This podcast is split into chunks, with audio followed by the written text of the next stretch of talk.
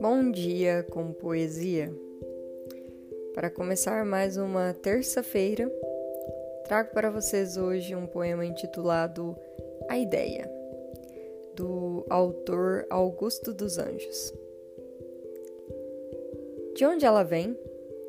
De que matéria bruta vem essa luz que sobre as nebulosas cai de incógnitas criptas misteriosas, como as estalactites de uma gruta?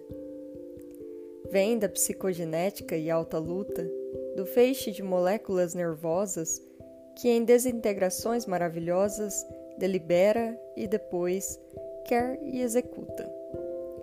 Vem do encéfalo absconso que a constringe, Chega em seguida às cordas da laringe, tísica, tênue, mínima, raquítica. Quebra a força centrípeta que a amarra, mas de repente, e quase morta, esbarra no molambo da língua paralítica.